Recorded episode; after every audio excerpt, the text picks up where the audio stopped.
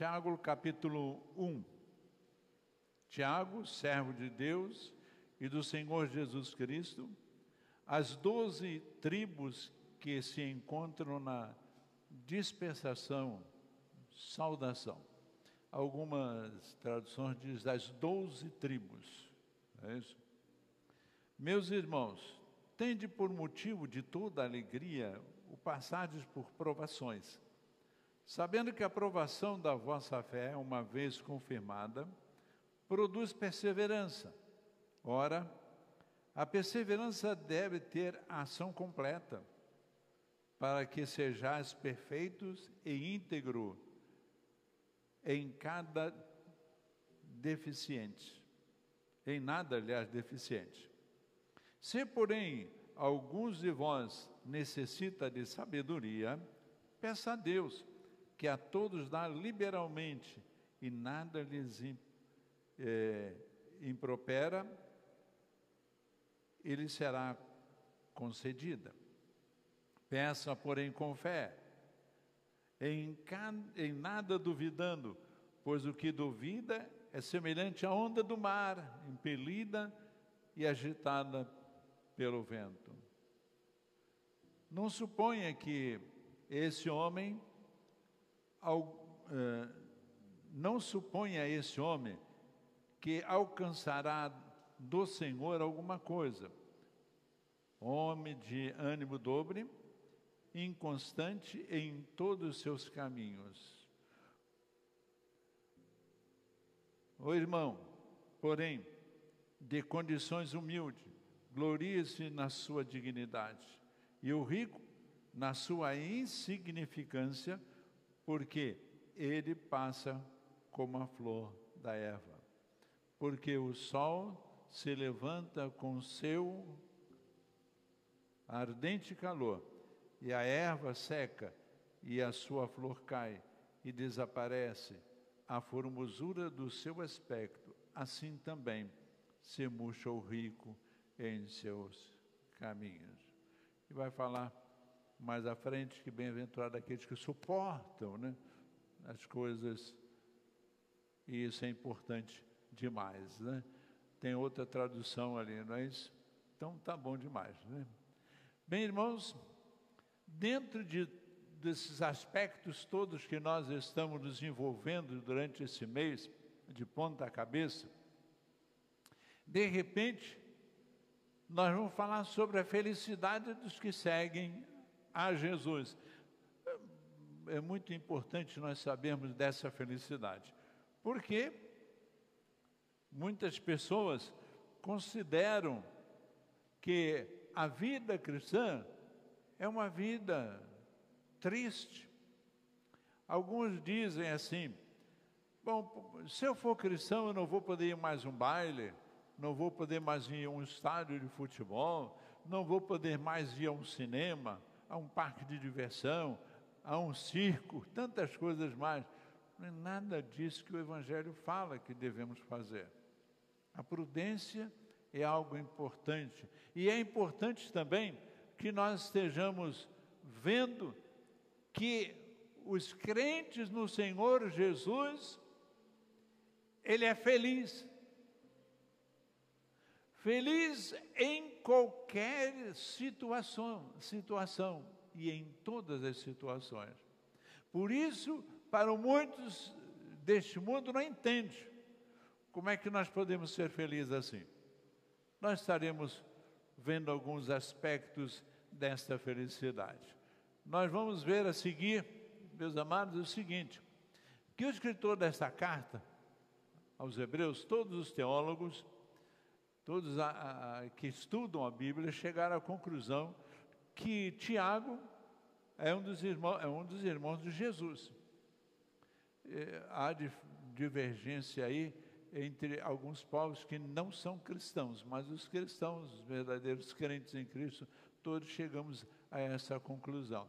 Então, é aquele que viveu com Cristo, andou com Cristo, tá bom? E chegou a um ponto de ter também o seu ministério. E agora, como ministério que ele recebeu do próprio Senhor Jesus, ele vai instruir a igreja. Tiago, portanto, tem uma palavra balizada, uma palavra fiel, uma palavra concreta, e é importante que nós estejamos vendo isso daí. Nós vamos ver a seguir também que ele diz assim: Eu, Tiago, escravo de Deus e do Senhor Jesus Cristo, envio esta carta às doze tribos espalhadas pelo mundo. Olha só, hein? A tradução internacional vai dizer isso. Pelo mundo. É importante. Não é somente ali em Jerusalém. Ele vai falar a todos, espalhado pelo mundo. Meus irmãos, considere motivo de alegria sempre de passagens por qualquer tipo de provação. Olha só, meus amados, quando é que nós podemos entender? Como é que o mundo pode entender? E é por isso que às vezes vem a coisa ao contrário. Nós vemos numa posição certa, eles veem na posição ao contrário. Como é que uma pessoa feliz passa por tribulações? Como é que uma, uma pessoa feliz passa por provações? Como é que uma pessoa tem que se sentir feliz por passar isso? Para o povo sem Cristo, isso é doidice.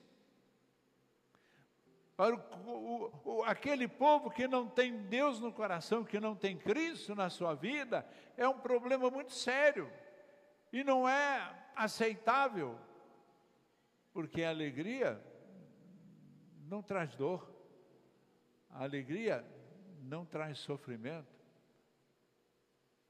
mas quando nós nos envolvemos com a situação espiritual, que nós somos carnais, somos, mas somos espirituais também.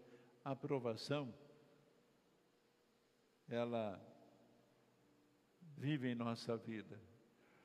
Então, Tiago, a primeira coisa que o Tiago fala aqui ao povo de, de, Jerusalém, ao povo que está seguindo a ele, ao povo que está escutando, o povo que é de Cristo, ele diz: fiquem alegres, por passar por provações. Depois ele vai dizer mais na frente o seguinte: Pois saibam que, quando a sua fé é provada, a perseverança tem oportunidade de crescer. Tiago, ele faz um segmento, e eu gosto de pegar a Bíblia e ir no segmento que ela mostra também. Ele vai dizer: vocês vão passar por provações, mas saibam que quando você passa essa provação com fé, ela cresce. A perseverança cresce. Ou seja, o se manter diante de Deus, o viver diante das coisas de Deus, o viver a felicidade de ser de Deus, ela cresce. Portanto, Tiago está instruindo para que vivamos alegre dentro das provações, dentro das dificuldades. E é importante isso. Eu não sei se alguém já teve experiência de fazer isso.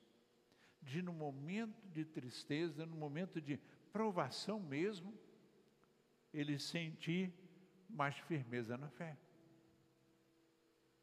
É importante isso ele sentir que a perseverança dele tem mais. Há poucos dias, o irmão André estava falando aqui de, de Jó, né? a sua perseverança, quanta dificuldade Jó passou, mas a fé dele era tão grande que ele chegou a dizer, né, com esses olhos que hoje vi, vejo, parece-me que é no, no capítulo 19 de Jó, com esses olhos que hoje vivo, dentro de todas essas provações e dificuldades, mas com esses olhos que hoje vivo, verei o meu Redentor. A perseverança é algo extraordinário na vida de cada um de nós. Como é bom nós sentimos isso. Mas Tiago não para aí. Ele vai dizer, lá no verso 4, e é necessário que ela cresça. Quem que cresça? A perseverança pois quando estiver plenamente desenvolvida, olha só, vocês serão maduros e completos, sem que nada lhes falte. Quando é que nós nos sentimos plenos? Quando é que nós sentimos prazerosos? Quando é que nós sentimos que realmente Deus está nos ajudando, que eu estou no caminho certo? Que Deus é aquele que me ampara, que me sustenta, que me dá vida? Quando é que nós vamos estar com a nossa fé desenvolvida, com, mas plenamente de sentir que nós não somos mais aqui nesse mundo, nós pertencemos a um outro povo? nós pertencemos ao povo do céu. Tiago leva muito isso tudo em consideração. A felicidade do cristão está na perseverança e ela desenvolvida plenamente é algo que nós não podemos esquecer de vivê-la. Vamos viver. Mas Tiago não para, ele vai dizer mais alguma coisa também. Eu queria passar por versos. Ele vai dizer assim: o contentamento de sermos, eu vou falar isso, né? o contentamento de sermos de Cristo não nos livra das provações. Interessante, né? Não nos livra das provações. Alguém pode dizer assim, e tem muitas denominações falando isso, falando isso que quando nós vamos para a igreja, Deus resolve tudo. Não é assim. O nosso pecado, o nosso erro, a nossa falta de conformidade com as coisas de Deus nos leva a sofrer. E nós temos que estar cientes de que nós vamos sofrer mesmo. Mas, quando nós contemplamos com contentamento as coisas de Deus e Cristo, Ele nos livra dessas provações, dessas tentações, das nossas dificuldades. Como é que ele faz isso? Como é que ele faz isso? Amenizando as nossas dores, abrindo as portas diante de nós. É algo interessante quando isso acontece. É algo que eu, eu gosto até de, de, dar um exemplo muito interessante. Eu acho que eu já contei umas duas mil vezes isso, viu? Que uma vez eu estava num carro emprestado, nem era meu. E esse carro era muito frágil, muito frágil mesmo. E, e não tinha potência no motor, não tinha, era, era uma coisa muito difícil. Então era comum quando a gente botava a prisa, ou seja, a última marcha, pisar no acelerador até o fim e segurar lá e ver ele, ele indo embora. Né? E eu estava de Vitória para Colatina, naquele carro, um carro lotado de gente. E eu fiz isso, na estrada preparando para ser asfaltada, lisinha, aquele chão lisinho. Eu pisei no acelerador lá no fundo e deixei, né? E nós estávamos conversando, eu um colega, um presbítero do lado, fomos conversando, conversando. De repente veio um buraquinho, eu fui desviar, o carro não desviou. Eu falei, uai. Eu fiz assim, o carro nem balançou. Aí eu tirei o pé do acelerador. Tirei o pé do acelerador e fiquei assim no volante, até o carro fazer assim. Quando o carro fez assim, eu pisei um pouquinho no freio e diminuí a marcha. Eu esqueci o acelerador lá, o carro só foi pegando velocidade, pegando velocidade, motor atrás, um carro muito leve. A dianteira do carro levantou e não tinha mais ação o volante. Quando eu olhei para o meu colega presbítero do lado, não tinha como ficar mais branco aquele cara. Porque ele era motorista também. E a pior coisa do motorista é sentar do lado do outro motorista. E eu olhei para ele e falei assim: é, essa Deus nos livrou. que dificuldade. E a gente tem, se eu piso de repente no freio, eu não sei nem o que, que podia acontecer. Mas a tranquilidade, né? Deus orientou. Eu nunca tinha passado por aquela situação. Foi uma aprovação violenta ali. E eu com carro, com duas senhoras, duas crianças e mais um colega. Eu fiquei numa situação de depois dizer obrigado, Senhor. Obrigado, Senhor. É. Sofri um bocadinho. Alguns segundos o que eu sofri, imaginando aquelas vidas todas ali dentro daquele carro e o carro sem ação. Ficou difícil. Mas, meus amados, Deus livra, Deus dá a solução. De repente não é uma solução que eu quero, que eu preciso, que eu, que, que eu deseje, mas é a que eu preciso. Que eu preciso mesmo. Deus nos livra. A seguir, nós vamos ver o seguinte: em, primeira, em 2 Coríntios capítulo 3, verso 6, diz assim: Minha expectativa, Paulo falando da igreja de Corinto, minha expectativa é que, uma vez se examinarem, reconheçam que não fomos o quê? Reprovados. As provações são grandes e elas vêm mas o próprio apóstolo Paulo diz que depois de sermos analisados, colocados na prova, ele diz: Nós não seremos reprovados.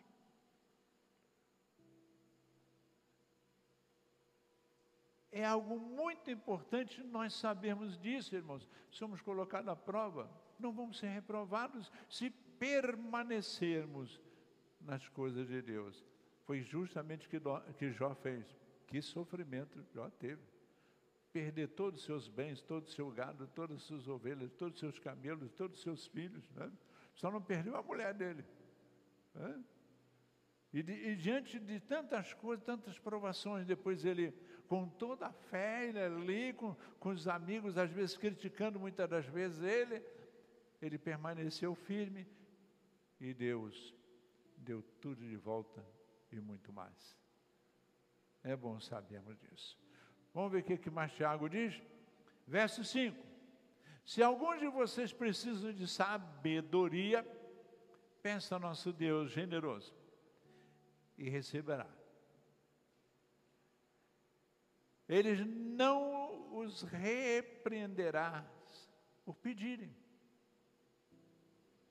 Uma vez uma pessoa disse assim para mim: é, pastor, eu acho que Deus já está enjoado dos meus pedidos. Né? Deus já está enjoado dos meus pedidos porque eu peço muito a Ele. Deus não vai nos repreender porque nós estamos pedindo alguma coisa a Deus. Nós vamos precisar pedir a Ele. Um dos grandes homens da Bíblia, Salomão, por que, que ele foi grande? Por que, que ele foi poderoso? Por que, que ele foi rico? Por que, que ele construiu tantas coisas de monumentos que até hoje se falam maravilhas delas? Por quê? Porque ele pediu sabedoria. Você já imaginou? Vamos imaginar, existe aquele, como você falou outro dia, do o mágico, o, o mago da lâmpada, como é da, gênio da lâmpada, né? Se ele aparecer aqui e te der na tua vida, olha, você tem que fazer três pedidos. O que, que você vai pedir? Você vai pedir sabedoria? As pessoas vão pedir riqueza, saúde, vai pedir uma opção de coisa. Mas aquele homem pediu sabedoria e Deus deu. E na sabedoria dele ele foi acumulando riqueza. Na sabedoria dele ele foi acumulando uma porção de a liderança dele diante do seu povo. Que é importante. Né? Precisamos ser sábios? Ah, precisamos. Viver nessa vida que nós vivemos hoje, nesse mundo que vivemos hoje, precisamos ser sábios. Mas como nós seremos sábios? Aonde? Nas faculdades nas escolas, nos cursos, nos livros. Tudo isso nos ajuda, mas a sabedoria real vem de Deus. Ele que nos dá. Não vamos ter medo de pedir. Deus não vai nos criticar por causa disso. E Tiago diz isso, né? Você precisa da sabedoria que vem dos céus. Peça a Ele, tá bom? Vamos mais lá? Ele vai dizer: o incrédulo sem Cristo no coração imagina que não precisa pedir nada a Deus, pois crê que Ele sabe de tudo. Isso daí não foi Tiago que falou, não, tá?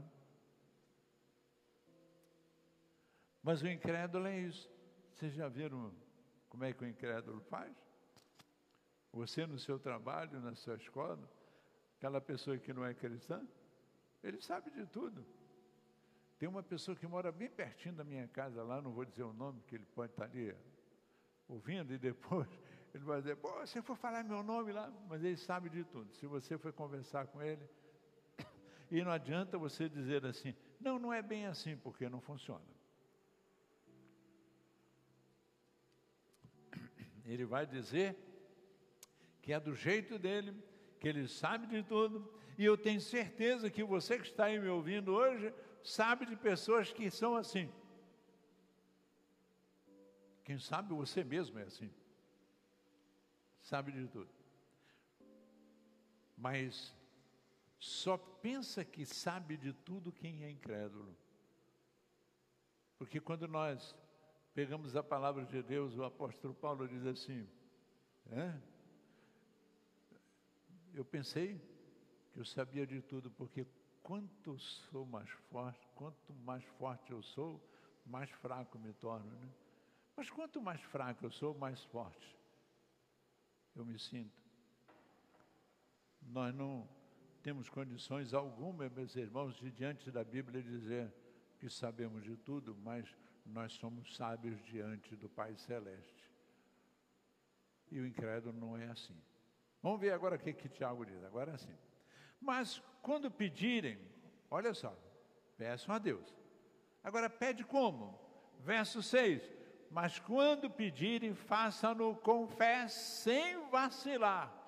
Pois aquele que duvida é como a onda do mar, empurrada e agitada pelo vento. Vocês vão pedir? Vão.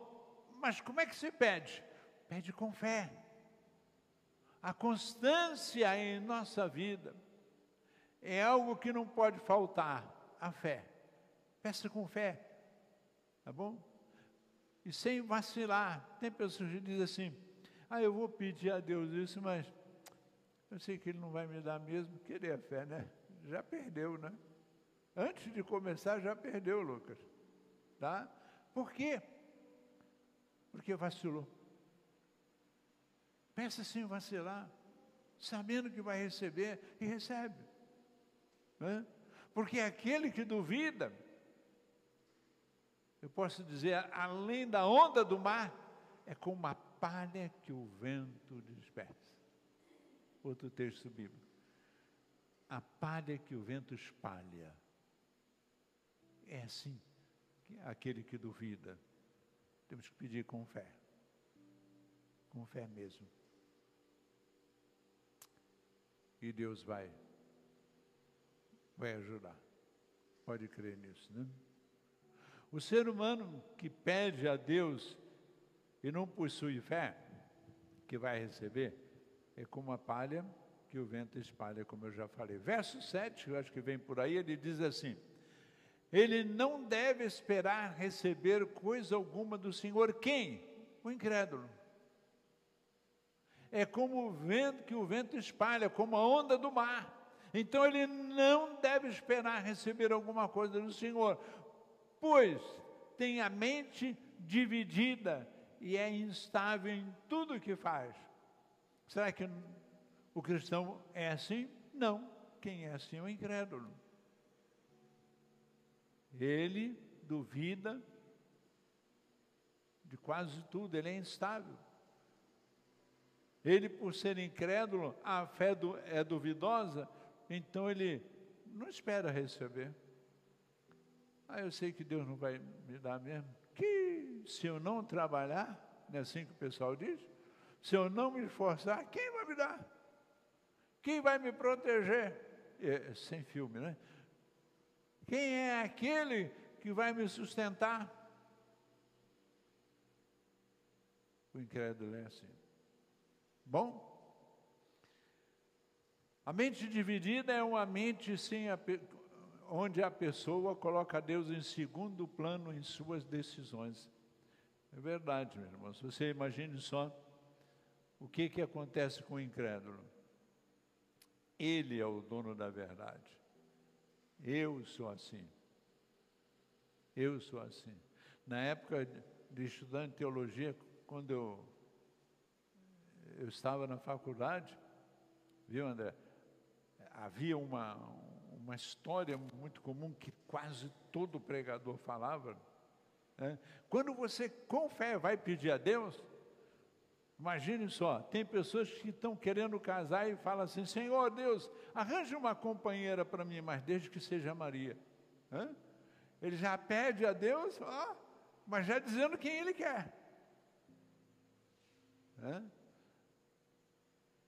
Então espera receber do Senhor? Não, não espera receber do Senhor. Incrédulo é assim, mente dividida. Né? Vamos seguir em frente então? Aí pulando para o verso 12 que diz assim: Feliz é aquele que suporta com paciência as provações e tentações, porque depois de receber a coroa, de receber a coroa da vida, que Deus prometeu àqueles que o amam. O que, que é isso? O prêmio. Nós confiamos, nós pedimos, com fé, com perseverança, com alegria, com prazer, com contentamento em tudo aquilo que Deus faz. E quando nós nos colocamos assim nas mãos de Deus, caiam mil ao nosso lado, dez mil à nossa direita, nós não seremos atingidos. Eu posso ver as coisas vir perigosamente diante de mim, os problemas seríssimos diante de mim, mas eu não vou ser atingido. E por fim, quando eu passar por tudo isso, eu receberei então a coroa de glória que Deus vai nos dar. É algo maravilhoso. O contentamento é algo que deve estar na nossa vida. Meu professor de teologia não tinha os quatro dedos. Ele era marceneiro. E um dia ele disse que foi empurrando, empurrando a madeira, a madeira pulou e ele levou a mão que estava pressando a serra. A serra cortou os quatro dedos dele. Ele disse: Meus amados, meus alunos, eu levantei minha mão, o sangue escorrendo, e eu pude dizer com muito prazer: se o Senhor permitiu eu perder esses quatro dedos, é porque eu não vou precisar deles. Bendito seja o nome do Senhor. E ele estava lá, dando aula, sem quatro dedos na mão esquerda. Meus amados, tem coisas na nossa vida que são dolorosas, são difíceis. Mas as provações, as tentações vêm. Como é que nós vamos suportar isso com as dores que ela vem? Com alegria, com contentamento porque nós sabemos que Deus está permitindo. O que, que aconteceu com Jó? Deus permitiu que o diabo fizesse com ele a opção de coisa. Ele não sabia por que estava acontecendo aquilo, nada, mas Deus sabia, Deus estava ali cuidando. Deus está cuidando vocês, Deus está cuidando cada um de nós em todos os nossos momentos, nas tristezas, nas dificuldades, nas dores, nas, nos momentos de traições que nós sofremos isso. Mas quando nós pegamos as situações negativas da vida e transformamos ela em positivas, contentamento na vida, Deus nos abençoe por fim. Ele vai dizer: Bendito é vocês que atenderam, que entenderam e que foram fiéis, agora recebam a coroa da vida, a vida eterna.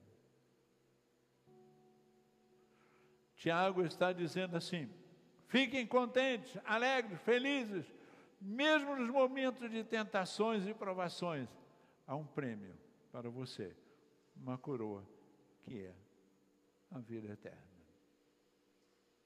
Que bom, meus amados, que nós possamos viver tudo isso. Tá bom? Vamos seguir um pouquinho mais à frente. Bom, a tentação vem dos nossos próprios desejos que nos seduzem e nos arrastam. Não é verdade? O verso 14 vai dizer isso. As tentações vêm não porque Deus tenta, se nós formos ver um pouquinho antes, o verso 13, nós vamos ver que não digam vocês aí que Deus está tentando, porque Deus não é tentado nem tenta ninguém. Ele permite sim. Mas nós, nós, é com os nossos problemas, nossas dificuldades, nós com as nossas ambições, nossos desejos, pecamos. E aí precisamos estar tomando conta da nossa vida espiritual para que isso não aconteça. Aí está no verso 13 anterior, que eu estou mencionando ali afora, logo depois, não é Deus quem nos tenta, somos nós mesmos os tentadores. E aí nós falhamos com aquilo que Deus quer para nós, deseja para nós, felicidade para nós, porque nós somos tentados. Uma vez eu trabalhando numa firma, um grande amigo meu e um grande amigo do dono da firma, tinha 250 empregados, diga, diz assim para mim, Renato, eu estou indo embora daqui. Eu falei, mas não, não aguento mais. Então eu fui ao proprietário da firma, que eram 18 firmas que ele tinha. E eu virei para ele e falei assim: o senhor não está perdendo funcionários, senhor está perdendo funcionários amigos. E ele, mas por quê? Eu falei, você lembra que quando eu falei daquele senhor que entrou com um carro novo dentro da firma? Eu falei, ah lá, como é que pode uma pessoa que ganha menos que eu, estava ganhando, comprar um carro novo e eu não tinha condições? Sabe o que, que o dono da firma falou? Ah, ele recebeu uma herança. Eu falei, para aí, você vai acreditar uma coisa dessa? E aquele outro meu amigo descobriu uma porção de, de coisas erradas que aquela pessoa fazia dentro da firma, em seu próprio benefício, se enriquecendo. Meus amados, a tentação é grande. Às vezes as facilidades são tão grandes que eh, as pessoas são tentadas e caem nas suas próprias tentações. É ele que cai. Não é Deus que tenta. Não é nem o diabo que tenta. Nem é o diabo que faz as coisas. Pode até tentar, mas não é ele que faz. Quem faz somos nós, seres humanos. Somos nós tentados né, por nós mesmos porque o Senhor não tenta ninguém. Vamos à frente? Verso 15 e 16 diz assim: Esses desejos dão luz ao pecado, o pecado, e quando o pecado se desenvolve plenamente, gera morte. Não se deixe enganar, meus amados irmãos. A perseverança nas coisas de Deus, o contentamento nas coisas de Deus, vão nos afastar disso aí, ó, da luz do pecado. Porque quando nós atendemos o pecado, nós morremos. É isso que a palavra de Deus diz. Deixa o pecado seguir, ame esse pecado, adora esse pecado, faça o que está fazendo, vai morrer. É isso que a palavra diz. E Tiago, no verso 16, como está escrito aqui na, na, na nossa, diz assim, ó. Não se deixe enganar, meus irmãos. O diabo está dizendo assim: o contentamento com as coisas desse mundo, como a fama, o dinheiro, o poder, onde somos tentados a querer, pode gerar a morte. Não vamos nos enganar. Dinheiro, fama, poder, pode nos enganar. E nos engana mesmo. Pode nos levar à morte. Né? Agora vem algo interessante aí, que toda dádiva que é boa e perfeita vem do alto, do Pai, que criou as luzes do céu. Nele não há variação nem sombra de mudança. Então, toda dádiva, todo bem que nós recebemos vem de Deus. Por isso devemos estar contentes. Né? Paulo diz, né? Sei viver feliz com, as coisas, mas sei suportar as dificuldades dela também. Sei viver com, com saúde alegremente, como sei viver com tristeza alegremente. E quando ele recebe, né? Quando ele faz um pedido a Deus que ele recebe, né? A minha graça te basta. Ele falou, bom, agora acabou, né? O pedido eu fiz, Deus me disse isso, tenho que viver contentamente com isso. Seguimos. Né? O texto nos fala que Deus é quem nos dá tudo o que precisamos e é nele que devemos confiar. Não em nós mesmos, é nele. Eu tenho capacidade de muita coisa? Tenho. Mas eu vou confiar em mim mesmo? Mim mesmo?